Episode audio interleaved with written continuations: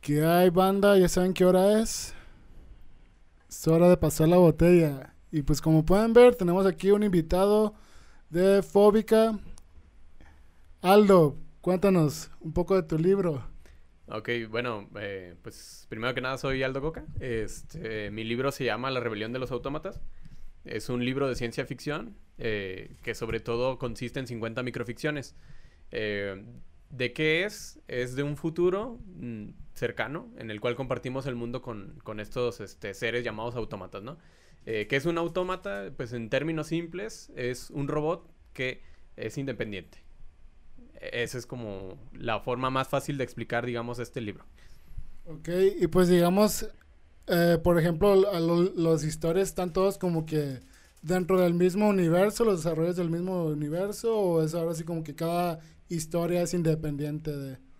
Ok, pues hasta cierto punto cada historia es independiente, pero también tiene una historia general. Eh, bueno, eh, estas microficciones pues están muy centradas en la acción también. Hay distintos personajes, es un libro sobre todo polifónico que hay pues muchos, eh, cada, un, cada uno de los personajes está contando distintas historias, pero todos existen en el mismo, en el mismo mundo también. Y pues también había escuchado por ahí que también hiciste las ilustraciones, ¿no? Se cuenta con ilustraciones tus ah, historias. Sí, sí, de hecho las 50 microficciones pues eh, están ilustradas, cada una pues con un estilo eh, tipo mancha. O sea, son como manchas, es un poquito abstracto, pero pues sí tiene como sus, figuras, ¿no? Cada uno. ¿Estas ilustraciones fueron hechas 100% por ti o colaboraste con alguien o...? Ah, sí, 100%. Ahora le qué chido, güey, qué chido. Fíjate, ese era, tenía, tenías inquietud, güey, porque obviamente sí me metí un poco como para investigar qué onda, ¿no? ¿Quién es Aldo Goka, güey? ¿Qué, ¿Qué ha hecho? ¿Qué es lo que hace? Y sí lo dije, no mames, güey, qué, qué interesante, qué chido que ahora sí que, como hablábamos anteriormente de este libro que nos eh, regaló nuestro estimado Joaquín, saludos Joaquín, alias Antrax, que pues, estas, ahora sí que cuando eres artista, eh, eres el ilustrador y el escritor de tu obra, pues qué chingón, la verdad mis respetos. Muy bien, Aldo. Bien por ti. Ahora, fíjate. Creo que aquí el maleducado de Memo se le pasó algo, güey. Cuéntanos, ¿quién es Aldo Goka, güey? ¿Qué estudiaste? ¿A qué te dedicas? ¿Qué onda contigo? Ok, bueno, pues yo estudié letras hispánicas. Ok. de licenciatura. Vale, que pues es bueno, tiene mucho de literatura, de literatura, perdón, de periodismo, este, y sobre todo como una revisión histórica de la literatura, que es como interesante, y de lingüística también tiene muchas cosas, ¿no? Ajá. Eh, ahorita estoy estudiando la maestría que se llama Estudios Interamericanos. Eh, es, bueno, una maestría que está entre eh, la UDG y también Bielefeld, que es una universidad de, de allá de Alemania. Ok, va, chido, chido. Es una doble maestría. Genial. ¿Y de qué estás haciendo tu maestría? Porque nos contaste que que era algo referente a la minificción, ¿no? Ah, sí, el, bueno, tengo un proyecto de tesis que es eh, sobre el monstruo en literatura interamericana. Ok, ok. Y pues sobre todo lo que estoy buscando es cómo se crea ese monstruo, pues en toda, en, en las microficciones. Va, va, va. Así que pues aquí en América pues hay muchas realmente. Sí. Y pues hay muchas que tienen un tono burlesco, un tono satírico, pero pues sí, hay muchos monstruos clásicos, ¿no? Por ejemplo, está ahí este, la esfinge, está ahí por ejemplo el golem, está ahí por ejemplo el vampiro y una serie de monstruos también clásicos. ¿Tienes grifos y licántropos? Sí, sí, sí ah, hay algunos. Ah, son mis favoritos, güey, bien algunos chido, por ahí. con eso. Sí, unos monstruos por ahí interesantes también. E incluso, pues, algunos monstruos que son más como crípticos. Ok, ok. Bueno, críptidos, se le, se le puede decir como el chupacabras, el monstruo del lago Ness o, o este, o, pie grande, ¿no? Sasquatch, a huevo. Sí, sí hay, sí hay muchos, pues. Que, bueno, esta, esta maestría es interamericana, o sea, es de, de toda, toda América, pues, o sea, también incluye Estados Unidos, que, bueno, sabemos que ya les gustan mucho, ¿no? Los críptidos. Sí. Claro. Está genial, güey. Entonces, por ejemplo, ¿tú desde chiquito ya sabías que ibas a ser escritor o qué fue lo que prendió esa chispa en ti que dices, no manches, tengo que escribir de monstruos, mundos ficticios, acá? ¿Cómo fue que nació este amor por, por la escritura? Ok, pues bueno, desde chiquito siempre me gustó crear historias. Este, sobre todo me gustaba crear historias en la primaria y así para asustar a mis compañeros, ¿no? Hacías creepypastas acá de que ah, aquí, aquí, aquí es un cementerio y así. Sí, no, pues todavía no existían así tal cual como las creepypastas, pero sí, sí era más o menos como de el cementerio, como de monstruos y bueno, una película que a mí siempre me gustó desde chiquito pues fue la Gremlins. No sé si llegaron a verla. Está bien bizarra. Perturbadora, güey, sí. Sí, Gremlins, Critters, este, Chucky, eh, eso, el payaso, o sea, a mí me gustaba ver muchas de chiquito, pues. Porque bueno, ya ven que a veces... Te gustaba mucho el horror güey, desde chiquito. Sí, sí, sí. Siempre me gusta el horror. Este, horror y ciencia ficción. También, bueno, mi papá era muy muy adicto a las de Star Wars. Y nos compraba muchos Legos y, juguetes de Star Wars, videojuegos de Star Wars. Entonces, pues, teníamos mucho, mucho de ciencia ficción desde chiquitos, pues. Entonces, por ejemplo, también ahí salió el, lado geek, pues, entonces aquí de, de digamos, de, de la inteligencia artificial y todo eso que también prendió como que ese switch tuyo. sí, sí, pues más o menos de ahí también. Este, también de chiquito algo que me gustaba mucho era que mi papá nos leyera de la Iliada, Eneida y todo esto, pero versión para niños, pues, o sea, no, no los librotes del, diablo, pues.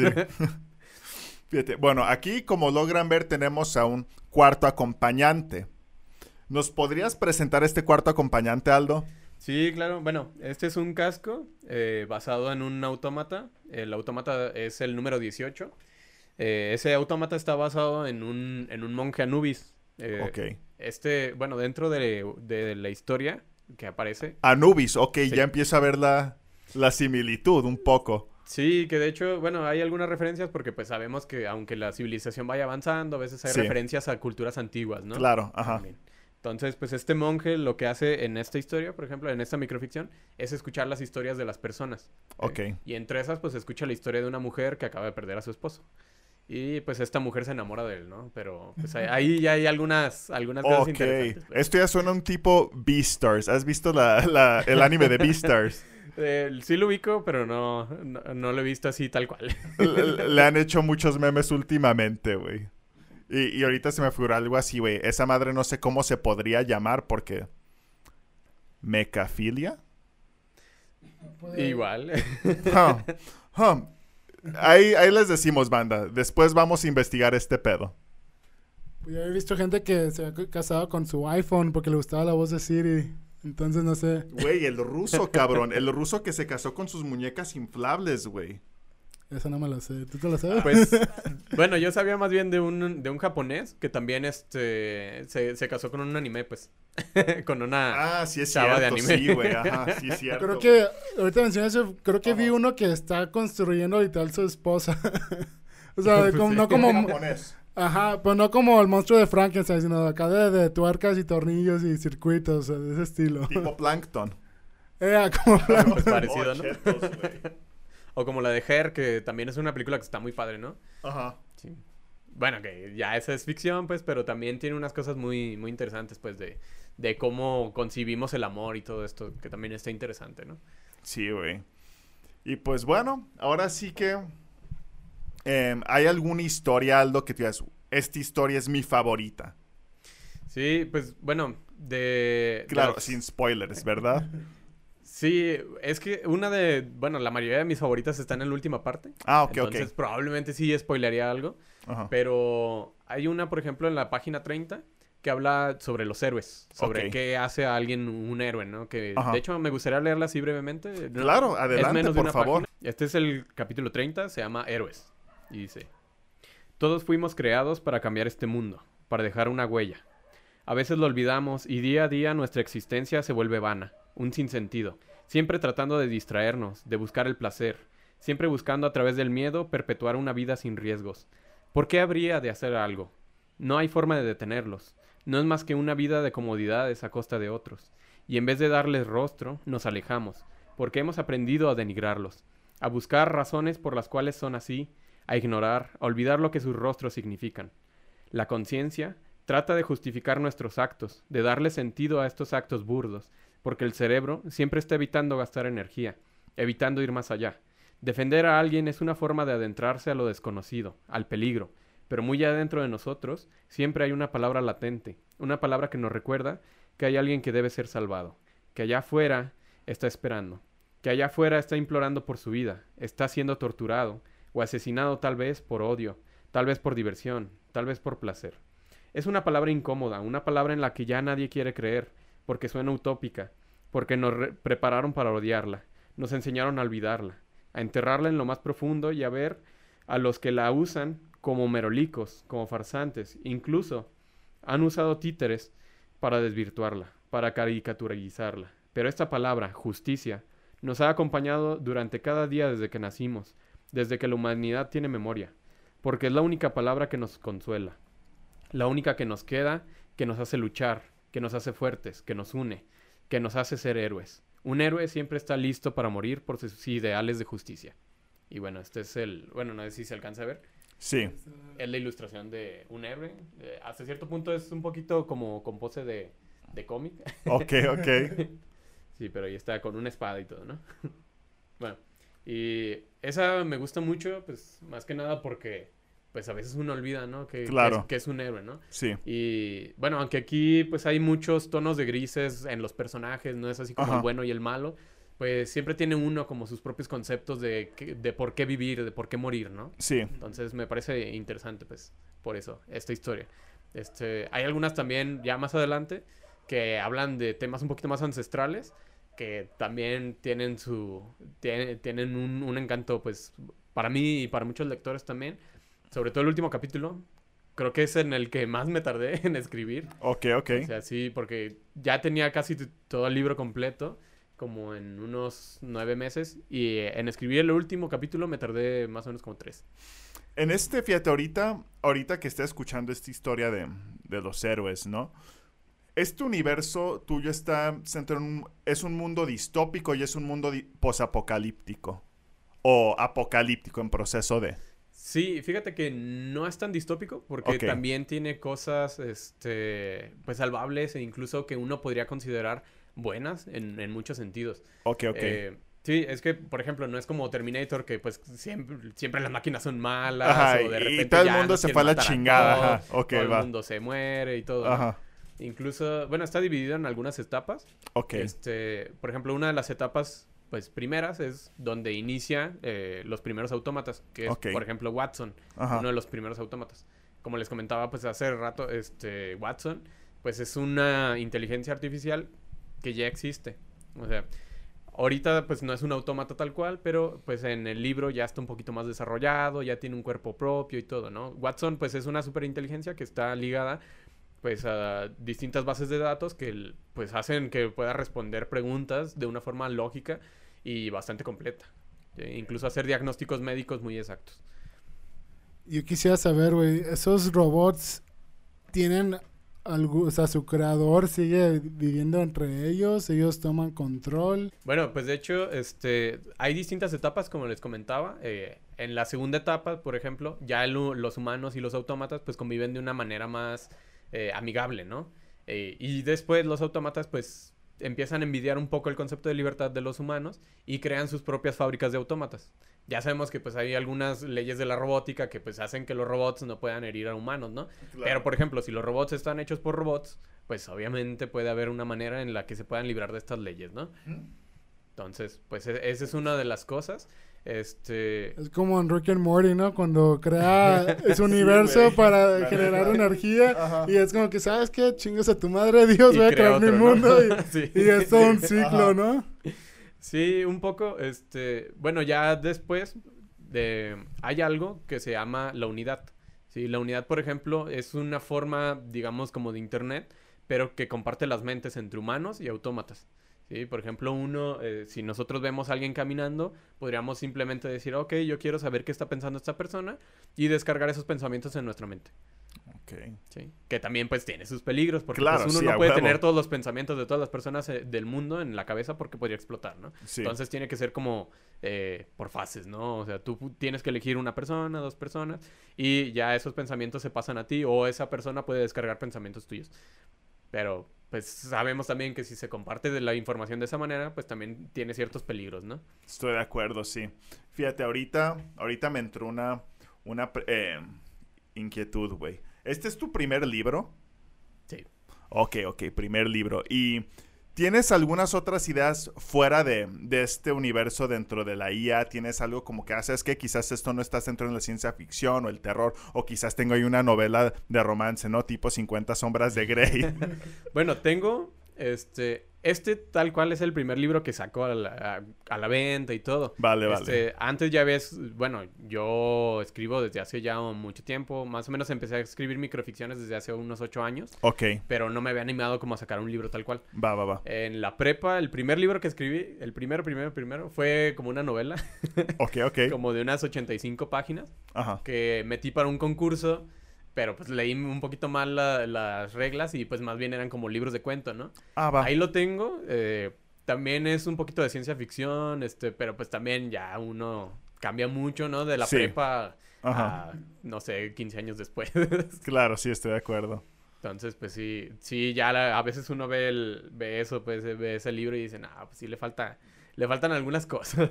Ajá. o a veces puede decir uno, ah, ok, pues sí estuvo padre el proceso de, cambio porque pues ya no escribo, pues cliché, ¿no? Digamos.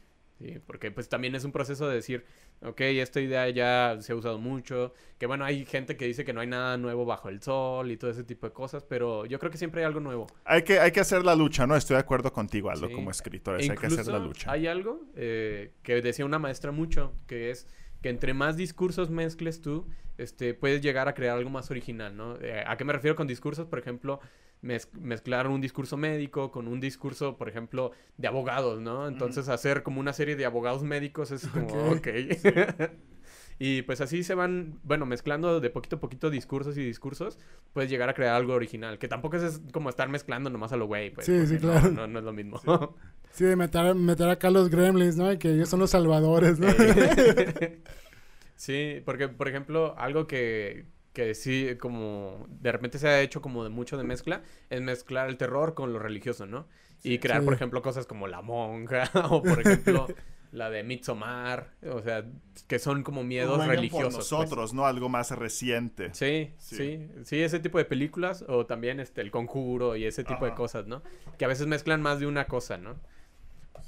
Entonces, pues ya más o menos tocando todo el tema, ¿cuál es como tu desarrollo creativo? ¿De dónde agarras inspiración?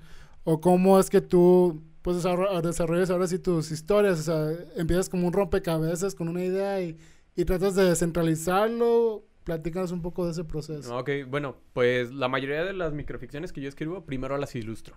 O sea, antes de que exista una microficción, yo ilustro. Y eh, pero antes de, ilustrar, también me pongo a ver muchas referencias.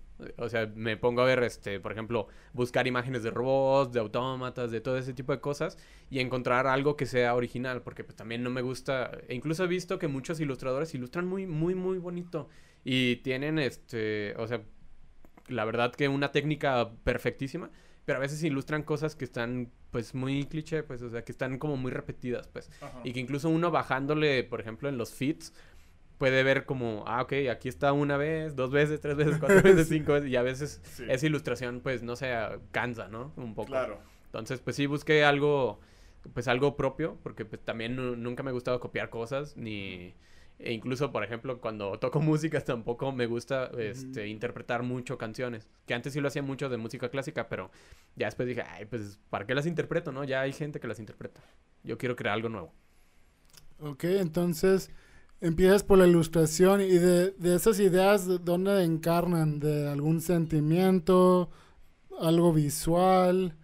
Sí. Buscas siluetas, yo a veces como por ejemplo en las nubes o en las paredes busco Drogas. no, no, de hecho, drogas no, no me gustan las drogas, este, ni el alcohol ni nada, ¿no? Pero una de las cosas que sí me gusta mucho es estar pintando manchas y ya después encontrarles forma. Ok, entonces eso podría explicar un poco como que el Sí, la ilustración como de, de, brochazos, ¿no? Sí, sí, que de hecho eh, hasta cierto punto son ilustraciones que yo iba haciendo de forma rápida porque tampoco quería que fueran muy, este, que estuvieran muy talladas, que estuvieran muy... Eh, Realísticas. sí, muy realistas ni nada. E incluso, bueno, de las ilustraciones también, algo que me gusta hacer, pues es estar buscando poses.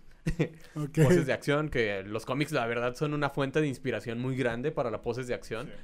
Este, porque ahí pues uno puede encontrar casi todos los ángulos, este, si quieres una persona agachada con una espada, con un, o sea, lo que quieras, ahí ya existe, ahí ya existe y muchas están basadas pues en referencias reales. También las referencias reales pues se me hacen muy, muy padres, ¿no? Pero a veces sí es difícil encontrar como tantas referencias, ¿no? Y a veces tiene que ser una la referencia misma.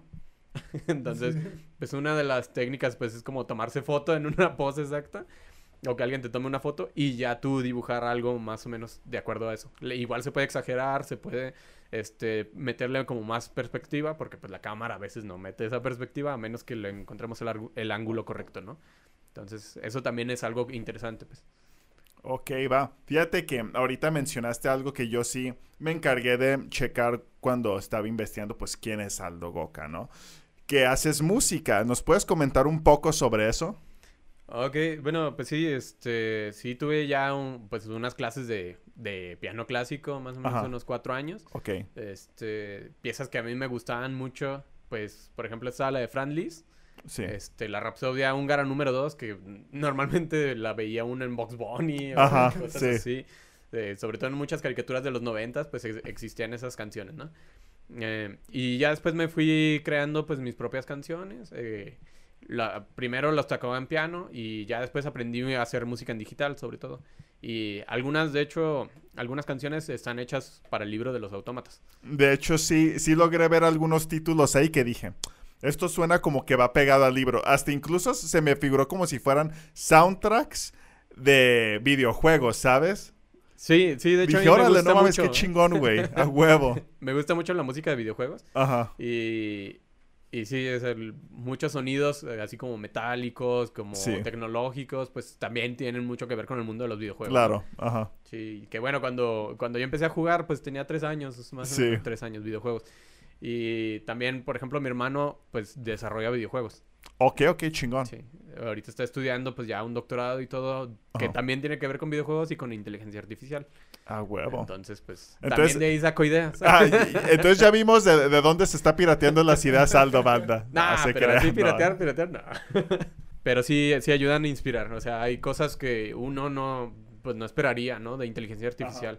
Incluso, bueno, hay una inteligencia artificial que se llama Artbreeder que es una página en la cual se, se puede crear unos rostros falsos. O sea, y los puede ir modificando y modificando y modificando y crear algo pues completamente único que se ve pues muy realista y, y en no, no mucho tiempo. Ahí terminan conociendo al amor de su vida, ¿no? sí, y que no existe, ¿no? Sí, sí, inclusive estaba viendo el otro día que había un programa que casi, casi hacía lo más similar posible al voz de alguna persona, ¿no? Entonces, por ejemplo estaba un tipo que quería hacer como una canción como de Drake, ¿no? Del rapero. O no sé, de Justin Bieber. Y, que buscabas y ya como que el, AI, güey, te, hacía la voz y no era exactamente igual, pero era bastante similar. Y pues ya el vato buscaba de que no sé, letras de Justin Bieber y ya la ponía a cantar, ¿no? Y, él ya como, como era productor, pues hacía como el instrumental y todo. Y se me hizo muy cagado como de que, como en este caso de Hatsune Miku, ¿no? Que son este y ahora sí Vocaloids, o sea, que son este, música, pues ya 100% artificial, ¿no? Entonces, cómo eso ha, pues, se ha, llegado a ser hasta cierto punto como mainstream, ¿no? Hay cosas muy, muy interesantes de inteligencia artificial. Este, está estas que crean arte. Hay algunas, pues, que también modifican también la voz. Este... Y otras que incluso pueden hacer videos. videos de una imagen. O sea, simplemente pones una imagen y se puede ir creando un video artificialmente.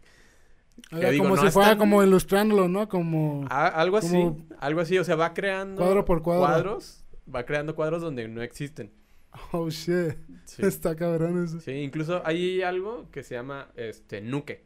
Nuke es un programa con el cual, pues, uno puede poner como cinco imágenes y se va creando escenarios como los del Señor de los Anillos. Ok. sí, o sea, con ese como traqueo de la cámara. Simplemente de cinco imágenes. No manches, pues este mundo que nos ha estado ilustrando, güey, pues no lo veo tan lejos de lo que estamos viviendo, no sé, por ejemplo, no sé si te acuerdas, o llegaron a ver lo que es lo eh, Google Glasses, o sea, como el tipo de lentes de Saiyajin que traían una pantallita aquí, o inclusive Snapchat, y creo que hace poquito este Facebook uh, colaboró con con Ray-Ban, ajá, con Ray-Ban, así con gafas, micrófono y toda esa onda. Y pues está loco como, pues por, ejemplo, hace rato que mencionabas de que los pensamientos se podían como transmitir de cierta forma. Y pues ya de cierta, a la actualidad, no sé, casi casi estamos a ese punto en que uno sube un estado y, ay, estoy triste y ahí estás transmitiendo esos pensamientos en público para ver si alguien te pela, ¿no? O sea, ¿has llegado a hacer algo así en tus historias? O sea, como que, ¿cómo a veces el humano ya busca como que Bueno, mencionaste un poco como que la relación aquí del, del, del meca con este, con la chava, ¿no? sí. Sí, pues de hecho hay inventos muy interesantes que mm, en mi libro, por ejemplo, hay muchos, muchos inventos que están basados en inventos reales, simplemente llevados un poquito más a la ficción. Un invento que a mí me parece como también muy, muy poderoso es, son unos nanorobots que recorren el cuerpo y llevan químicos de un lado a otro. O sea, ahorita tienen una zona muy limitada de acción y todo. Este, me parece que, que, cuando lo busqué decía que se usaba simplemente para mover la grasa en la sangre, para que no se tapara tan fácil las venas, ¿no? Pero, por ejemplo, en el libro, pues hay una historia en la cual esos nanorobots, pues pueden recorrer el cerebro y mover químicos de un lado a otro. Eh, y esto, pues, puede causar que, pues, enfermedades psiquiátricas muy fácilmente, porque, por ejemplo, si uno le falta cierto metal, ya con eso desarrollas bipolaridad. sí. sí. Nomás no recuerdo el metal, ese sí. Pero es uno, uno bien exacto. Y si no tiene uno, si no genera uno eso en la mente, desarrolla bipolaridad. Ya veo. Y no sé si tú has llegado a algún punto en que tienes que escribir o desarrollar algún personaje como extremadamente sabio y no sé yo, uno por ejemplo que no es como que tan inteligente o acá. ¿Cómo tú has tenido como que esas ocasiones de que tienes que desarrollar un personaje muy sabio, pero no sabes cómo hacer porque no es como que esa mente poderosa que controla todo. Sí, pues ahí, por ejemplo, pues yo soy una persona muy teórica.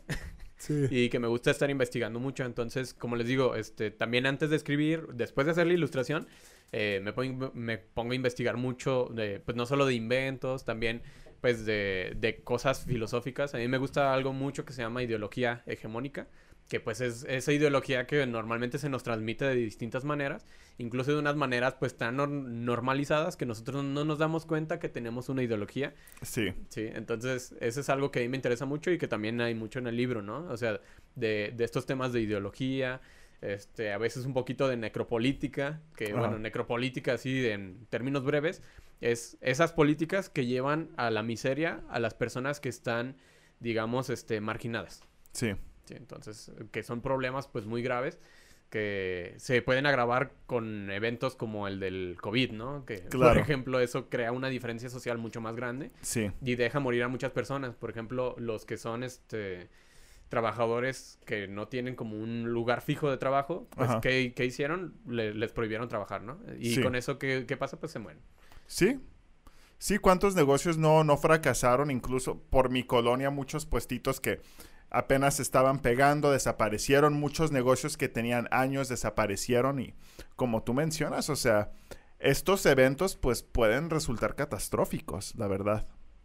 Y fíjate, ahorita que platicamos sobre esto, ¿tú qué opinas ya, em, pues ahora sí que inclinándonos por la parte de tu libro, sobre lo que ahorita está haciendo Jeff Bezos, Elon Musk, todas estas novedades, este Mark Zuckerberg ahorita con su metaverso?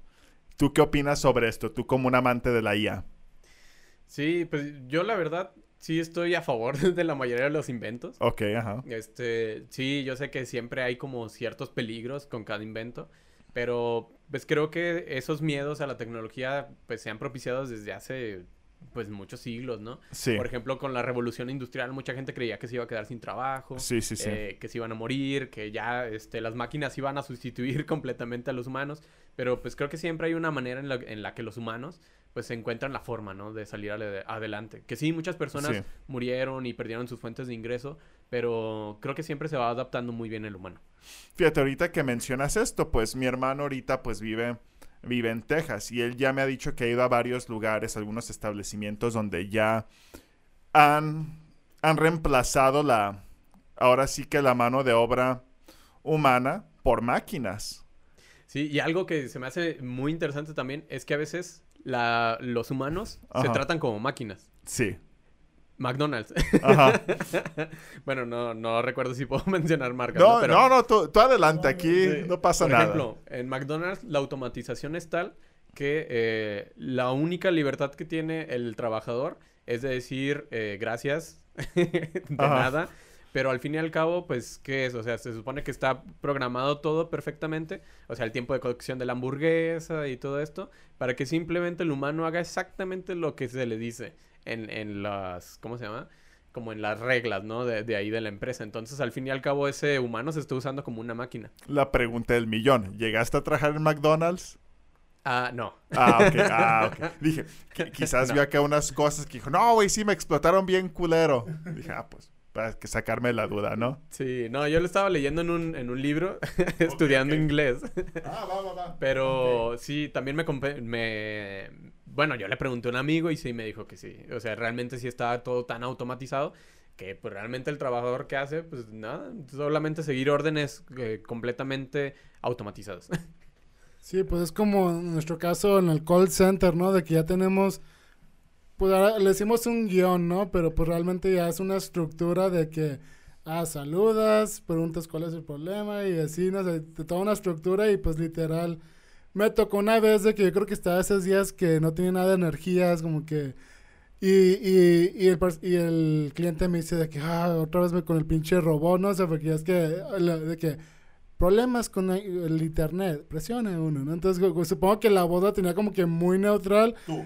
Ajá, yo que, que le hace, I'm what a fucking robot, aquí, de que estoy con un pinche robot, de que quiero hablar con una persona, y yo de que, pues te dije que me llamo Guillermo, güey, tengo un nombre, no, no soy Siri, güey. Y ya nomás se quedó de que, ah, no, sonabas muy muerto. Y yo le digo, pues el trabajo me tiene bien muerto. Así estoy. sí. No, sí, sí, a veces ya uno en el trabajo, pues sí está como muy cansado, ¿no? Ah, bueno, que también me habían preguntado en qué trabajaba, ¿verdad? ah, sí, a ver, cuéntanos. Sí, pues cuéntanos. Sí, bueno, este, pues yo estuve trabajando en docencia más o menos unos seis años. Okay. En licenciatura y también, bueno, hice mi servicio y mis prácticas sociales.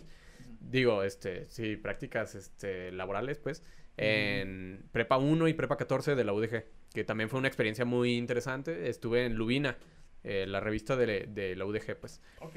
Sí, entonces, más que nada en ese trabajo, también vendiendo mi libro y también tengo, bueno, llegué a tener una empresa durante cinco años de, se llamaba Elixus, que es la okay. de baba de caracol. O sea, eran productos cosméticos de baba de caracol. Y también, pues, fui, fui apoyado por el gobierno, pues, por una asociación que se llama INAES, que es el Instituto Nacional de la Economía Social. Entonces, sí tenía ya ahí un criadero de caracoles. Este, okay, y todo, ¿no? Y ahora sí hay sistematizados también, ¿no? De que sabes. Sí. sí, no, es que también de los negocios uno aprende muchas cosas, este, porque también fuimos eh, capacitados mucho, pues, para, para desarrollar, este, qué propuestas de valor y valor agregado, sí. que son todo ese tipo de cosas que hacen que uno pueda vender un producto con plusvalía, ¿no? Sí, Hasta con, cierto con, punto. Un, con un price tag, ¿no? Sí. A ver, güey, fíjate, ahorita esto de los caracoles me llamó mucho la atención, güey. ¿Te llegaste a comer un caracol alguna vez? Sí, sí. Y Cuenta tu experiencia, güey. ¿Sí, neta? Sí, está okay, bueno. Okay. Por ejemplo, si gustan probarlo, no sé si todavía existe el restaurante. Ajá. Este, se llama Pierrot. Ok. Sí, es un restaurante francés, bueno, de, de comida francesa, que está en Justo Sierra, me parece. Sí, okay, si no se ha movido, ahí anda. va, va, va. Porque fíjate, el otro día me acordé, güey, porque fui a Walmart, dije, güey, ah, huevo, venden caracoles. Como 200 varos la latita. Dije, ah, chale, ya, sí. ya no me animé, güey. Sí, de hecho, aquí en México, pues hay muy poquitos productores. Eh, nomás éramos nosotros, casi, casi, y como Ajá. cuatro empresas más en todo México. ¿Los caracoles okay. de dónde los sacabas? Sí, pues eso se lo encargamos a un amigo de Michoacán, que pues él tenía unas chayoteras muy, muy gigantes y todo, y ahí se daban muy bien.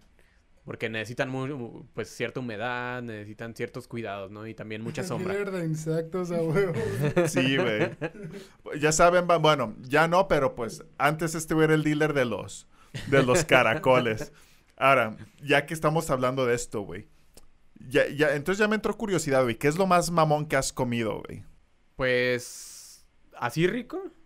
O culero. lo, lo más mamón. Pues, bueno, así que estaba rico, pues era un carpacho de, de, venado. O sea, porque es carne cruda y uno dice así como, ah, carne cruda, qué asco, ¿no? Ajá. Pero estaba rico, o sea, la verdad estaba rico. Carne el caracol sí sabe, sabe extraño, pero sabe muy bien. Y, por ejemplo, algo que me gusta mucho son los chapulines. Mm, sí, sí mm. los chapulines. Este, hay un restaurante de Con hecho... tacos, güey. Echárselos a tus taquitos al pastor. Sí, no, incluso en pizza. En pizza los chapulines saben bien, perro. Ya se lo antojó. ya sé. Acá le daron como que un, una textura chida, ¿no? A la pizza también. Acá algo crujiente. Fíjate, la textura no está tan chido porque, pues, sí es estar masticando patitas y así, pero. pero está bueno. Y es así que, ah, no mames, se me atoró, güey. Sí. Sí, pero pues a veces también en, los tacos, pues yo creo que a cualquiera le ha pasado, ¿no? Alguna alita por ahí de cucaracha. Digo, a mí nunca me ha pasado, pero Podría ser. he conocido personas. Pura proteína, ¿no? Sí, güey, fíjate, ahorita llegaste tarde, estamos hablando de experiencias asquerosas, güey, en restaurantes y pues chale, güey. Sí, yo creo que de vez en cuando se nos ha colado una cosa ahí, ¿no? Culera. Sí. Sí, bueno, de, de, acuerdo a esto de los insectos, pues Ajá. también se dice que en el futuro va a ser uno de los alimentos más eh, nutritivos. Incluso hay algunas cucarachas que crean un cierto tipo de leche. O sea, porque uno dice, Sí. son insectos y tienen leche, ¿cómo de- es posible, no? Pero esa leche tiene todos los componentes básicos que necesita uno en la alimentación diaria. O sea, con una cantidad muy pequeña cumple el, o sea, como la dieta diaria. Fíjate, ahorita que mencionas esto, güey, no sé si también estés informado. Hace tiempo están viendo que pensan hacer carne a base de ex- excremento, güey. En China están haciendo eso, güey. Y que iba a ser más barato, obviamente. Y que supuestamente iba a cumplir con todos los elementos nutritivos y la verga, güey. No sé. Y dices, güey, no mames, qué pedo. ¿A, dó- a dónde estamos llegando, güey? Los chinos me dan miedo, güey. Sí, pues bueno, yo creo que las salchichas no están tan lejos. Bueno, sí. Buen Porque- punto, touche. Si uno lee, pues no dice como carne de pollo, dice Ajá, carne de ave, carne de cerdo, carne de... O sea, ahí tiene un revoltijo completito, ¿no? Ajá. Y pues creo que en su tiempo, pues yo creo que las salchichas fue algo parecido, ¿no? Así como, qué asco, ¿no? Pero Sí. bueno, igual ahorita siguen siendo medio asquerosas, ¿no? De Ajá. repente, ¿no? Pero sí, incluso le ponen ahí algunos químicos para que no vomites, pues. Ah, no sabía, güey. Sí, bueno, hay un mito, no sé si sea cierto, ¿no? Que dicen que le ponen ese, ese líquido y ya con eso ya no te da asco. Pues qué bueno que ya no consumo tantos vikingos del Oxxo, porque pues ese era mi pan de cada día. No, antes, eso sí matan. Sí. Chale, güey. Chingado. Es, es- esa era la vida de estudiambre, pues, ¿qué te puedo decir, güey? No, sí, pues sí, a veces es como necesario, ¿no? Que bueno, hablando así también de cucarachas, este, algo interesante es que en algunos lugares de China también utilizan granjas de cucaracha para convertir basura inorgánica en orgánica. Que es algo Oh. que casi no hace ningún organismo eh, vivo. ¿Pero qué, qué será? ¿Con- ¿Solta algún ácido? Es que haz de cuenta que las cucarachas de cierta manera, no me acuerdo si es con el excremento o si es este con algún compuesto químico que Ajá. generan, pueden de- destruir, o sea, destruir lo inorgánico y Ah, convertirlo en orgánico. O sea, es algo pues que uno diría, ¿no? O, o sea, en las clases de química no te enseñan eso, ¿no? Eso no lo descubrí por, la- por los libros, Sí. ¿no? Y pues cuéntanos, ¿qué, ¿hay algún como invento que quisieras como que, que ya existiera de que ay, sale a la, la venta este producto, cómprenlo? Ok, pues la verdad la idea de la unidad me parece muy padre. O sea, yo digo que es muy difícil llevar a cabo y todo, pero eh, pues hay algunas versiones que ya se están haciendo más o menos actuales. Por ejemplo, Elon Musk creo que ya desarrolló como una un tipo de dispositivo que puede eh, que puedes tú escuchar la música como dentro de tu cabeza, ¿no? Y creo que eso ya no está tan lejos. Estaban sacando el meme así de que los hackers, ¿no? Y que los otros digan, "Ah, páganme esta cosa. Sí, sí, que incluso, bueno, también eh, una cosa que me parece muy, muy de terror también es este hecho de que, pues, seas escuchado y ni siquiera, eh, pues, sepas, ¿no? Eh, que no te avisen qué tan, o sea, ya sabemos que existen las políticas de privacidad Claro, claro. y todo este tipo de cosas, pero a veces no sabemos como los límites exactos, ¿no? Porque se nos dice, eh, estos son los datos que se van a recopilar, pero pues hay algunos datos que tal vez no se avisa al 100%, ¿no? Entonces, Sí. A veces uno puede escribir cosas o decir ¿Cómo, algo cómo, ¿Cómo armar una bomba? e inmediatamente pues ya sale, ¿no? Como productos en venta, sale a veces como cosas muy obscuras como en el Wish, ¿no? Sí, que uno diría, yo ni siquiera lo estaba pensando, pero qué tal que todas mis búsquedas llevaban a eso. Entonces, pues sí hay como un... eh, se comparten muchos datos que uno nunca sabe y que ah, pues hay toda una red, ¿no? De marketing que está detrás de, este, escuchando todas las necesidades que tenemos, ¿no? Que hasta cierto punto no es tan negativo porque a veces dices, ok, tal vez no estaba pensando en eso, pero sí se me antoja, ¿no? Sí. Sí. Hablando de cosas que no son de Wish. sí, claro. Porque el otro día estaba viendo de, de un caso de, de un chavito en la India, creo que tenía como hace 15 años, de que pues es programador y todo eso, y él hizo una forma de, como digamos, de invadir Google. O sea, que podía seguir haciendo como que buscas y todo eso sin que Google se enterara, ¿no? Entonces, como... De y el vato creo que tenía un canal de YouTube que monetizaba y como de castigo le desmonetizaron el canal y le borraron así como que las cuentas que tenía activa. Como de que, ah, o sea, no quieres jugar bajo nuestras reglas, pues te vetamos, ¿no? Casi, casi. Es como que, wow, o sea, está loco como, pues ahora sí realmente todo el acceso que iban a tener, ¿no? Por ejemplo, está viendo también en el caso, yo antes tenía, pues ahorita se lo quité la cintita en la cámara, ¿no? Ah. Porque, sí, sí, había, había, visto ya después unos anuncios de que por, por, por web chats acá de que dije, oye, yo no estoy anunciándome por ahí, ¿qué pasó, no? Sí, que incluso hay un capítulo de Black Mirror que pues también graban, graban al personaje. Sí. Y sí está muy perturbador. O sea, ese sí lo recomiendo mucho. Creo que es el capítulo 4 de la temporada 3. La cosa es que Por ahí. si mando Black Mirror te los manda a veces de manera aleatoria, ¿no? Sí, güey, y es que ese es el pedo. Fíjate, a mí el que me consternó bastante, güey, fue el de, al parecer, ese biochip que tenían en su cabeza que hacían que pudieras Recordar eh, todo, ¿no? Recordar todo, güey. Y rebobinar todo y que este vato parecía como si es- fuera un- una pareja tóxica, ¿no? Que al final dices, no mames, tenía razón, güey. Ah, spoiler, pero pues no pasa nada, banda. Vean Black Mirror, la neta. Hay varios episodios que sí me dejan mucho en qué pensar. Sí, que bueno, también Black Mirror es. Pues siempre ha sido de mis series favoritas. Sí. Este, también eh, la de Love, Death and Robot. También Ujú. está interesante. Pues hay algunas, este, por ejemplo, un libro que a mí me gusta mucho. Bueno, nunca he leído así el 100%, pero sí he visto todos los productos basados en ese.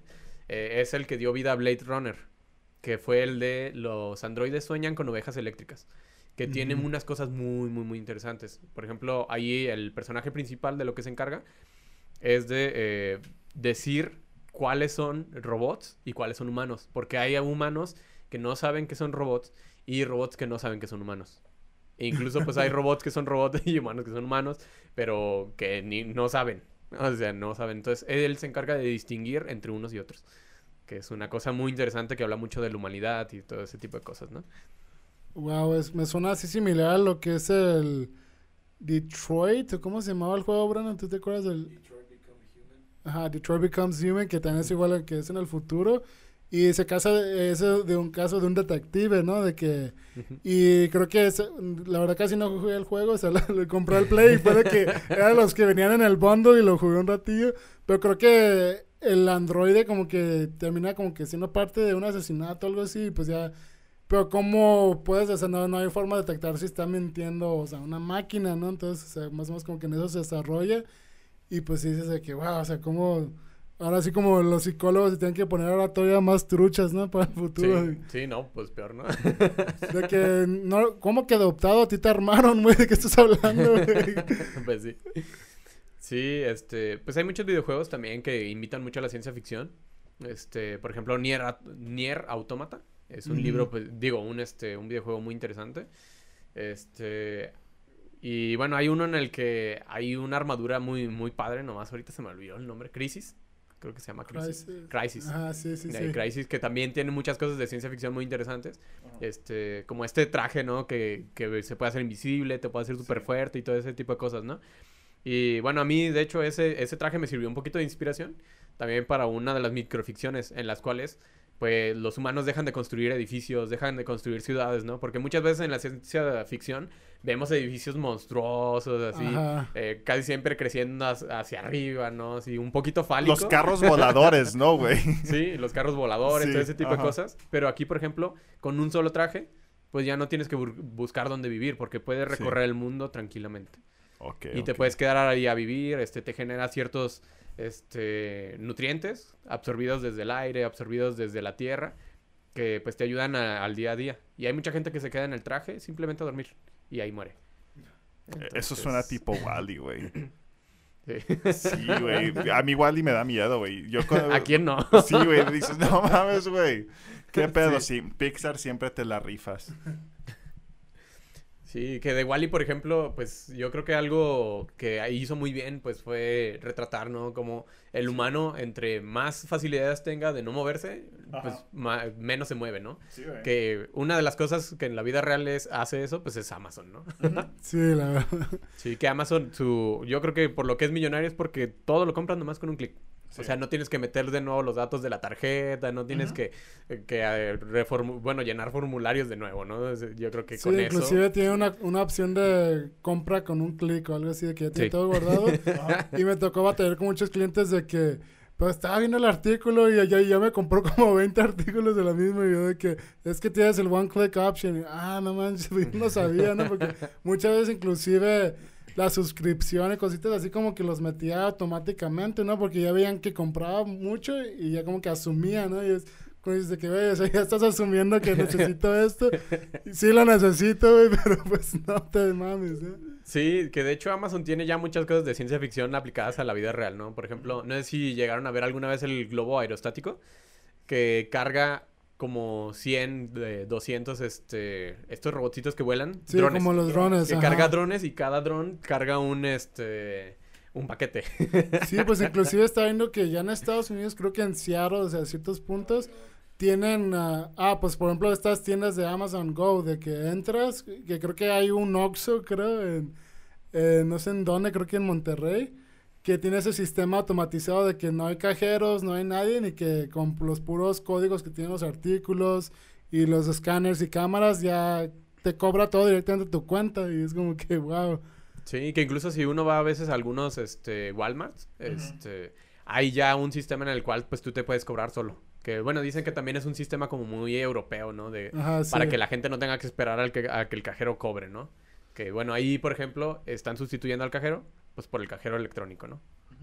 Sí, pues también está viendo que en, en ese caso de Amazon, porque creo que es de- en la actualidad son los que están como que avanzando bastante, que en las mismas bodegas tienen, o sea, pues son como plataformas, pues, pues son robots de que ya saben a dónde tienen que ir a dejar, y que como varias veces creo que salió un episodio de South Park, que uno de esos robots atropella a una persona que lo asesina y que, que ha, habido, ha habido varias muertes de que los pallets y ¡pup! Ahí va un dedo en tu paquete. sí.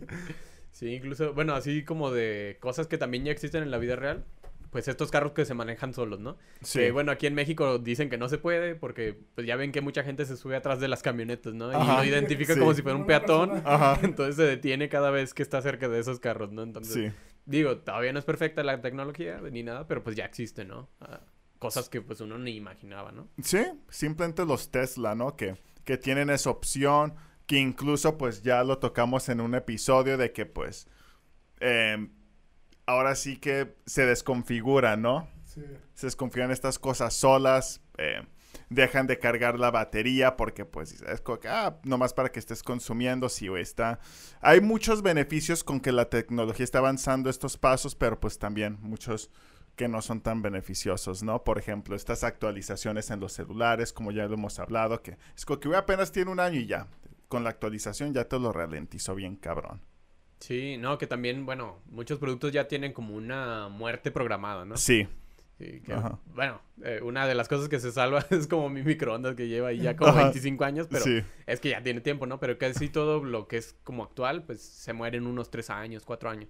Videojuegos, este, electrodomésticos, o sea, sí, los compras ya casi, casi, em, su fecha de caducidad, tal, em, tal año, ¿no? El del 2023, alguna madre así, güey. sí, creo que se llama obsolencia programada. Ajá, o sea, de que se vuelven obsoletos. sí, sí, güey, está cabrón.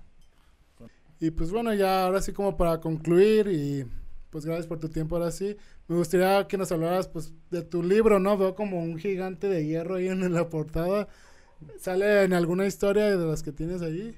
Sí, de hecho es gracioso, pero es, sale en la última. ok, ok. Sí, es un poco como un mega spoiler, pero también como está descontextualizado, ya sabemos que los spoilers descontextualizados no pasa nada. ok, claro, claro. Sí, sí sale. Este es un titán eh, que sale eh, y tiene que ser detenido por los autómatas.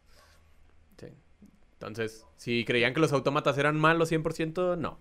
No. Eh, como decía, pues sí, son como Plot grises. Sí, son como grises. eh, tienen cosas muy interesantes. Eh, una de las, también de las microficciones que me gusta mucho, es en la que hay ciertos autómatas que eh, raptan ciertos bebés humanos y empiezan a crear una sociedad dentro de una isla. Una utopía, ¿no? Entonces, ahí ellos empiezan a darles como ciertos conocimientos. Como que, a crearlos a sus formas, ¿no? Sí, algo así. Este. Protegerlos también de ellos mismos, ¿no? Porque pues sabemos que la humanidad, pues es algo de lo que más daña a la propia humanidad, Sí. ¿no? que bueno, ha sido como una idea muy vieja también, ¿no? Dicen que la literatura muchas veces antes era el humano contra Dios, ¿no? Sí. Luego el humano contra el humano. Y Ajá. luego, por ejemplo, en la literatura que se da mucho, es como el personaje contra el autor. Sí. Que Fíjate, son ahorita como problemas más actuales. que mencionaste ese concepto, me imagino que viste la película de I am a mother. I am a mother, soy tu madre, algo así, está en Netflix. No lo he visto, pero creo que ya sé cuál es una inteligencia artificial también, ¿no? Sí, Mm. me recordó mucho esto ahorita que es como que, güey, sí es cierto, o sea, eh, estos conceptos de cómo las inteligencias artificiales pues buscan crear una utopía, ¿no? Co- con los humanos, pero al criterio de ellos que es la perfección. Sí, un poquito, bueno, también no es tan agresivo como en Yo Robot. Que en Yo Robot, pues ya al final dicen, no, pues para salvarte te voy a matar. Sí, ajá, ajá. que ya sí, es como más drástico, ¿no? Ajá. Este, hay también una película que a mí me gusta mucho, que habla como de una, o sea, de cómo los autómatas se van desarrollando a través de miles de años, Sí, y es la de IA. Creo que fue hecha por Spielberg. no me acuerdo si Spielberg o uno parecido. Pero esa está muy, muy, muy bien hecha. IA, inteligencia artificial, así, simplemente. Ok. Y también eh, ahí hablan mucho de, de autómatas que son como humanos y de autómatas más bien como inteligencias artificiales. Ya como conciencias superiores a veces, ¿no? Porque Sí. esa también es una representación muy interesante, ¿no? De cómo en algunos textos, pues ya de, de ciencia ficción se representan como algo mayor, ¿no? Como algo, pues ya, pues majestuoso, ¿no? Hasta cierto punto. Claro, sí. Sí, que bueno, también hay algunas representaciones así en este libro. A ver, ¿nos pudieras leer el primer capítulo? Ah, O- sí, claro. Sí, Bueno, el primero se llama Autómata Observante. ok. Y dice, en el comienzo de la rebelión de las máquinas, los autómatas comenzaron a prestarles atención a las conductas de los humanos. Su concepto de libertad pronto se volvió tentador, y el odio fue creciendo hacia sus creadores. ¿Qué derechos teníamos de hacerlos trabajar en aquel sinsentido, no? Sí. Sí. Que bueno, un poquito más adelante también hay autómatas que eh, son comprados por ricos para sustituirse a ellos mismos en, el- en los trabajos, ¿no? Ok, ok. Y, en- y así, pues, por ejemplo, obtienen como su sueldo mensual simplemente con que el autómata esté trabajando. Ajá. Necesito como cinco de esos, güey, para que empiecen a mandar solicitudes y sus currículums. sí. Pues bueno, banda, ya escucharon aquí un poco del trabajo de Aldo. Fue un gusto, pues ahora sí tenerte, que nos haya dado la oportunidad.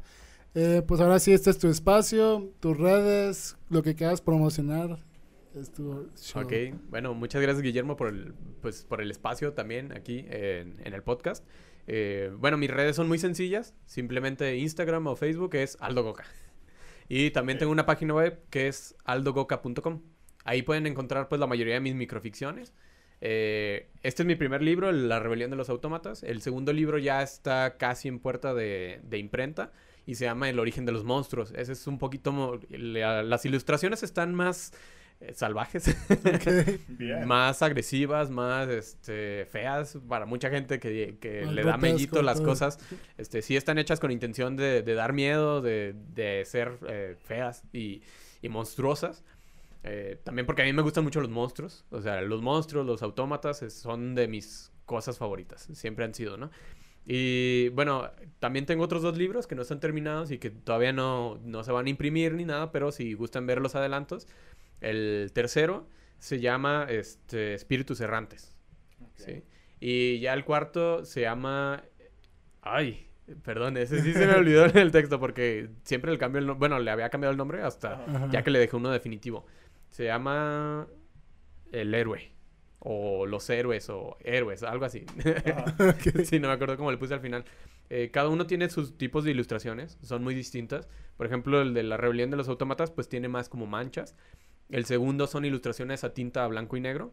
El tercero, eh, muchas están hechas con Artbreeder. O sea, son ilustraciones hechas con Artbreeder más Photoshop. Y ya el cuarto son ilustraciones hechas con, en 3D. Y ya son más como personajes. Muy bien, entonces pues ahora sí, pónganse truchas para poder cazar aquí la- los siguientes libros. Tú tienes tarea que hacer, ya te están ganando. Sí, sí, sí, tengo mucha tarea que hacer, la neta. Y para, también para tu libro, si lo quisieran comprar, también sería a través de, de Aldo Goca o tienes eh, por Amazon, tienes alguna editorial. Sí, pues eh, bueno, voy a estar también en la FIL. Eh, ahorita no recuerdo exactamente el, el número del, del stand de ni nada. Eh, Pero sí, también tengo ventas, ventas individuales. Eh, igual puede ser por el teléfono, eh, por WhatsApp. El número es 3313 25 29 16. ¿sí? Eh, tengo envíos a domicilio sin costo en una amplia zona también de, Guadal- de Guadalajara. Entonces, pues sí, es, es sencillo. Y también tengo la versión digital, este, que simplemente es enviar un correo, realizar un pago y listo, ya llegó. Fácil, autónomo, ya saben cómo nos manejamos aquí. sí. y pues si quieren acá el autógrafo, pues ya saben, va a estar en fil. Pon- hay que poner los truchos, chicos. Y pues ahora sí, ya saben qué fue el día de hoy. Pasamos la botella, cotorreamos.